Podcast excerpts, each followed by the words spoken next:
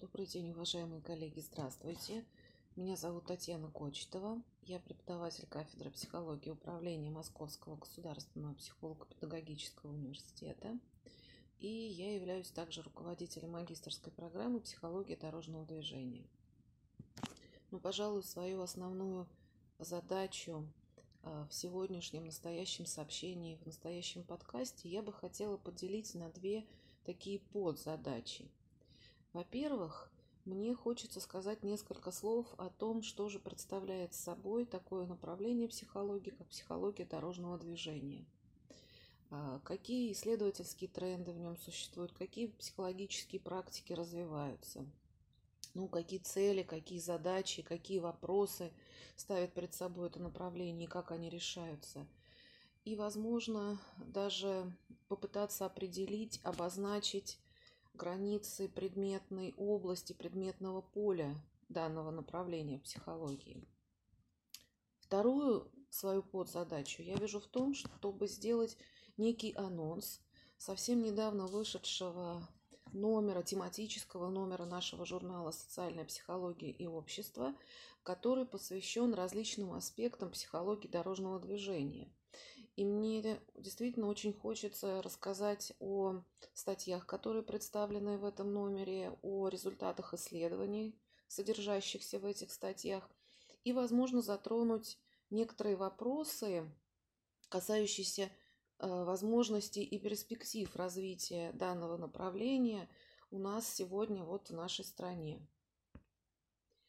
И начать свое сообщение мне бы хотелось, наверное, такого короткого вопроса и с короткой небольшой паузы. Вот смотрите, когда я произношу словосочетание «психология дорожного движения», какие ассоциации оно у вас вызывает? Ну, наверное, кто-то скажет, психология дорожного движения – это что-то связанное с правилами дорожного движения. Может быть, если мы говорим дорожное движение, то это что-то связанное с передвижением на дороге, то есть с управлением автомобилем, управлением транспортным средством. Может быть, это будут какие-то ассоциации, связанные с дорожной безопасностью, вот, с безопасностью в условиях дорожно-транспортной среды в целом, так скажем. Может быть, это будут ассоциации такого немножечко психологического оттенка – я поясню, что я имею в виду. Мне часто приходится сталкиваться с такой ситуацией, когда я произношу психология дорожного движения, и некоторые коллеги мне говорят, что это такое за новомодный перевод «Психология дорожного движения». Ведь это же то, что всем хорошо известно в рамках вот нашей отечественной психологической школы, когда мы говорим о транспортной психологии как э, отрасли психологии. И это всем хорошо известно, зачем использовать э, какие-то другие слова для э, того, что всем хорошо известно и хорошо понятно. И, в принципе, вот такой, наверное, ассоциативный ряд, вот что есть психология дорожного движения, какие ассоциации вызывает данное словосочетание, можно продолжать бесконечно долго. И все ассоциации в той или иной степени, безусловно, будут отражать те или иные аспекты современной психологии дорожного движения. И если как-то попытаться обобщить, вот предельно обобщить э, вот эти различные ассоциации, то нетрудно заметить, что все они в той или иной степени будут связаны с таким э, ну, центральным, я бы назвала, представлением э, о роли человеческого фактора в условиях дорожно-транспортной среды. И действительно, основной фокус внимания исследований психологии дорожного движения сосредотачивается именно на изучении роли человеческого фактора в условиях дорожно-транспортной среды и вопросах, связанных с безопасностью человека при перемещении, при передвижении в той среде, которая сама по себе несет достаточно большое количество самых разных рисков. Наверное, вот это самый важный момент, который касается как раз понимания э, сущности, вот специфики направления психологии дорожного движения. И действительно, когда возникает, например, ситуация дорожно-транспортных происшествий или каких-то аварий. Возникает вопрос о психологических причинах, которые лежат в основе такого инцидента. Э, когда возникает вопрос, например, о формировании водительских навыках и стилях управления транспортным средством, мы опять же оказываемся в плоскости исключительно психологической, связанных с психикой человека, с человеческим фактором. Когда возникает вопрос ну, например, взаимоотношений, взаимодействия различных участников трафика, будь то водители, будь то пассажиры, будь то пешеходы. И здесь я хочу тоже подчеркнуть важный момент, что психология дорожного движения – это э, направление, которое затрагивает не только поведение водителя и не только поведение, которое связано с управлением транспортным средством. Посмотрите, ведь все мы являемся участниками дорожного движения, все мы являемся субъектами трафика. То есть это и водители, и пешеходы, и пассажиры, и лица, которые, может быть, как их сейчас называют, маломобильные пассажиры, лица с э, ограничи, ограничениями, возможностями здоровья, которые не могут э, выступать в качестве полноценных вот, участников э, трафика и нуждаются в особых способах передвижения все мы э, выступаем в тех или иных социальных ролях. То есть мы можем быть как и водителем, так и пешеходом, так и пассажиром. Вот взаимодействие между различными участниками трафика. Сама по себе реализация потребностей в передвижении. Ведь все же мы не живем и не работаем э, в одном месте. Мы вынуждены перемещаться, передвигаться. Вопросы, связанные с тем, как эта потребность реализуется и насколько безопасно наше передвижение. Вот это как раз те самые вопросы, которыми занимаются дорожные психологи в различных странах мира, э, работая как раз с причинами дорожно-транспортных происшествий, э, разбирая э, различные вот аспекты дорожного поведения, определяя, насколько человек вообще пригоден к управлению транспортным средством. Это конкретные задачи, которые стоят перед психологией дорожного движения и, наверное, которые лежат в основе самых различных практик данного направления в психологии. Ну и, конечно же, совершенно очевидно, что вот эти вопросы, другие вопросы, связанные с э, перемещением, передвижением человека в условиях трафика, вопросы, связанные с обеспечением безопасности в условиях дорожно-транспортной среды, требуют такого комплексного междисциплинарного подхода для решения этих важных и насущных задач.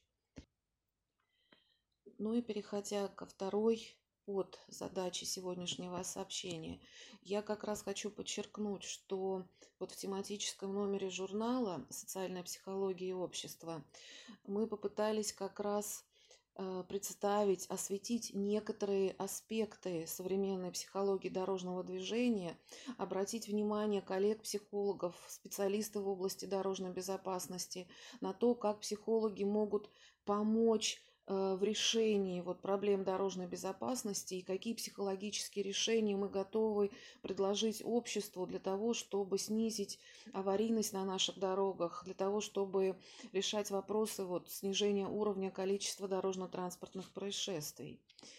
И мы попытались э, затронуть различные аспекты вот, психологии дорожного движения, э, различных, выделить различных участников, субъектов дорожного трафика. В частности, я, например, могу э, привести в качестве примеров статьи, которые посвящены поведению пешеходов в условиях дорожно-транспортной среды. В частности, например, интересное исследование, как водители и как пешеходы в современном мегаполисе э, воспринимают друг друга, какие у них имеются социальные представления и, соответственно, социальные установки по отношению друг к другу, э, которые могут провоцировать те или иные ситуации ситуации вот, взаимодействия в условиях дорожно-транспортной среды. Очень интересная статья нашего зарубежного коллеги, которая посвящена вопросам формирования и изменения динамики привычек пешеходов в тех случаях, когда изменяется схема движения. То есть, может быть, схема движения изменена, пешеходный, перенесен, пешеходный переход переносится там, в какую-то ну, другую сторону, а привычки пешеходов остаются. Что при этом происходит на дороге? Как пешеходы относятся вот, к изменению таких схем? Сколько времени требуется для того, чтобы новые привычки сформировались? Статьи достаточно интересные, я думаю, что заслуживают внимания. Очень такие интересные э, статьи, которые посвящены как раз водительскому поведению. В частности, например, рассматриваются как водители э, с различными психологическими особенностями воспринимают э, дорожную ситуацию неопределенности. В частности, например, подчеркивается роль гендерных различий в восприятии ситуации неопределенности там, для мужчин и для женщин. Интересная статья которая посвящена, может быть, с одной стороны, такой очень узкой теме, но узкой это не значит не актуальной. В частности, речь идет о статье, которая касается поведения беременных женщин-водителей, то есть то, как изменяется э, самовосприятие э, женщины за рулем вот в период беременности, как она начинает воспринимать других участников дорожного движения и какие в этой связи возможны, ну, как, может быть, ситуации, которые будут возникать э, на дороге. И вот э, может быть какие-то даже конкретные рекомендации для женщин которые садятся за руль автомобиля вот в состоянии беременности. И может быть такая тема как я уже говорю с одной стороны узкая но с другой стороны она очень важная потому что э, действительно беременные женщины представляют такую специфическую особую группу риска на дороге Конечно же, нельзя не отметить э, такую статью, которая связана с достаточно традиционной тематикой. Эм, я имею в виду э, тематику формирования стиля управления автомобилем, управления транспортным средством, как формируются эти навыки в автошколе, от каких психологических особенностей они зависят. Это статья наших коллег из Омска, которые как раз подробно разбирают вот, формирование навыков стиле управления транспортным средством непосредственно в автошколе.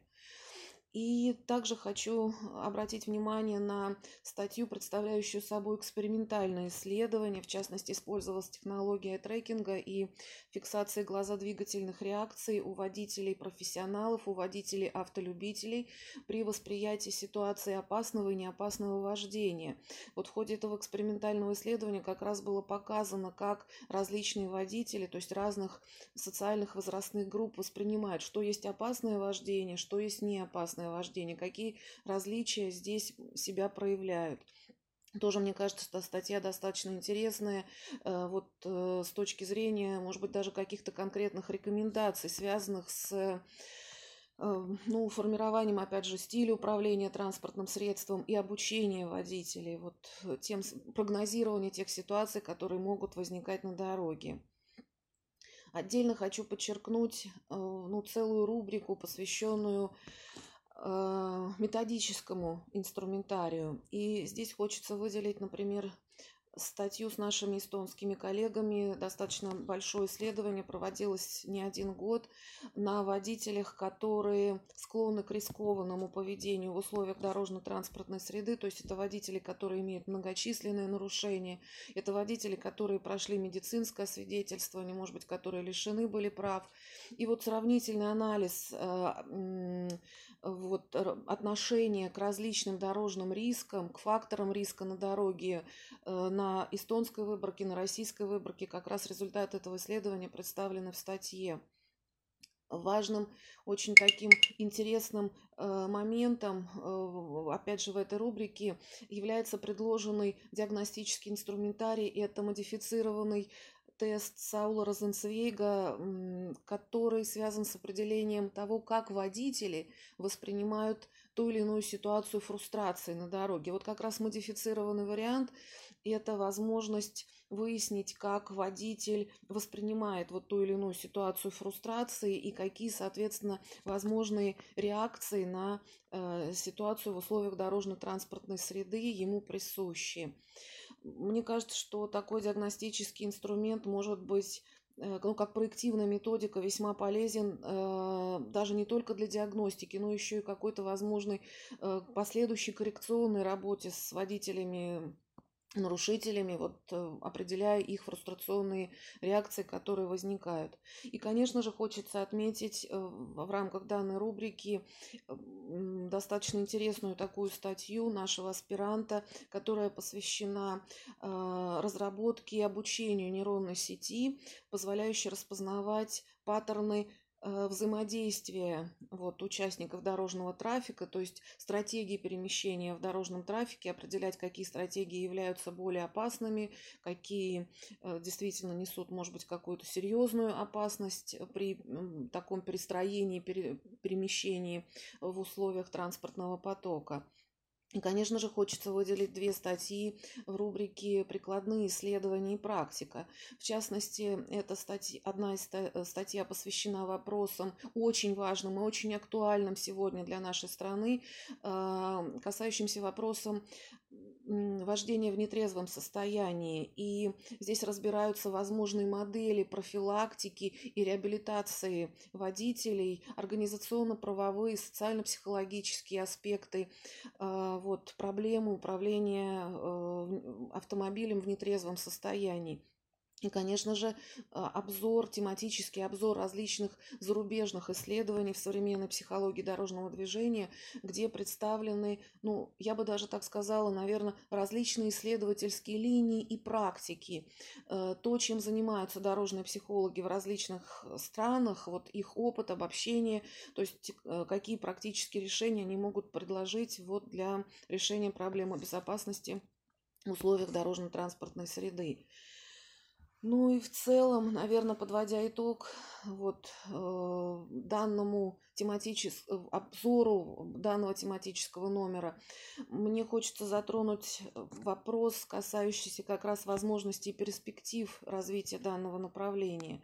Конечно, я высказываю исключительно свою точку зрения, но, на мой взгляд, вопросы, которые связаны с безопасностью на транспорте, вопросы, которые связаны с взаимодействием различных участников, субъектов дорожного трафика. Они являются очень важными для нашей страны сегодня не только потому, что когда мы обращаем внимание на ужасающую статистику дорожно-транспортных происшествий, то действительно мы э, ну, просто понимаем, что решение самых различных вопросов, э, связанных с дорожной безопасностью, это очень важная, актуальная задача. И мы, психологи, можем быть здесь очень полезными, потому что э, действительно определение психологической составляющей дорожного поведения, психологических детерминант нашего поведения, когда мы выступаем в качестве участников дорожного трафика, может способствовать снижению аварийности. А вопрос самый важный, самый главный, касающийся ценности человеческой жизни, наверное, и определяет, ну, я бы даже сказала, самую главную составляющую вот в общей актуальности проблемы дорожной безопасности. И мне кажется, что это направление заслуживает э, того, чтобы его ну, подробнее рассматривали э, здесь у нас сегодня в нашей стране. И перспективы, на мой взгляд, представляются достаточно большими именно в силу того, что, как я уже сказала, специфика нашей страны, специфика э, того, что статистика дорожно-транспортных происшествий, она действительно ужасающая по сравнению с другими странами мира, э, то вот это направление имеет все шансы на свое развитие именно потому, что оно является крайне прикладным и крайне практикоориентированным. Я надеюсь, что ну вот все, что я рассказала, и, наверное, статьи в номере, где мы сделали попытку высветить вот эти аспекты современной психологии дорожного движения, будут полезными для прочтения, может быть, дальнейшего обсуждения. И мы приглашаем такому обсуждению и взаимодействию наших коллег, которые заинтересованы вот в решении проблемы э, транспортной безопасности, безопасности в условиях дорожно-транспортной среды. Спасибо большое вам за внимание.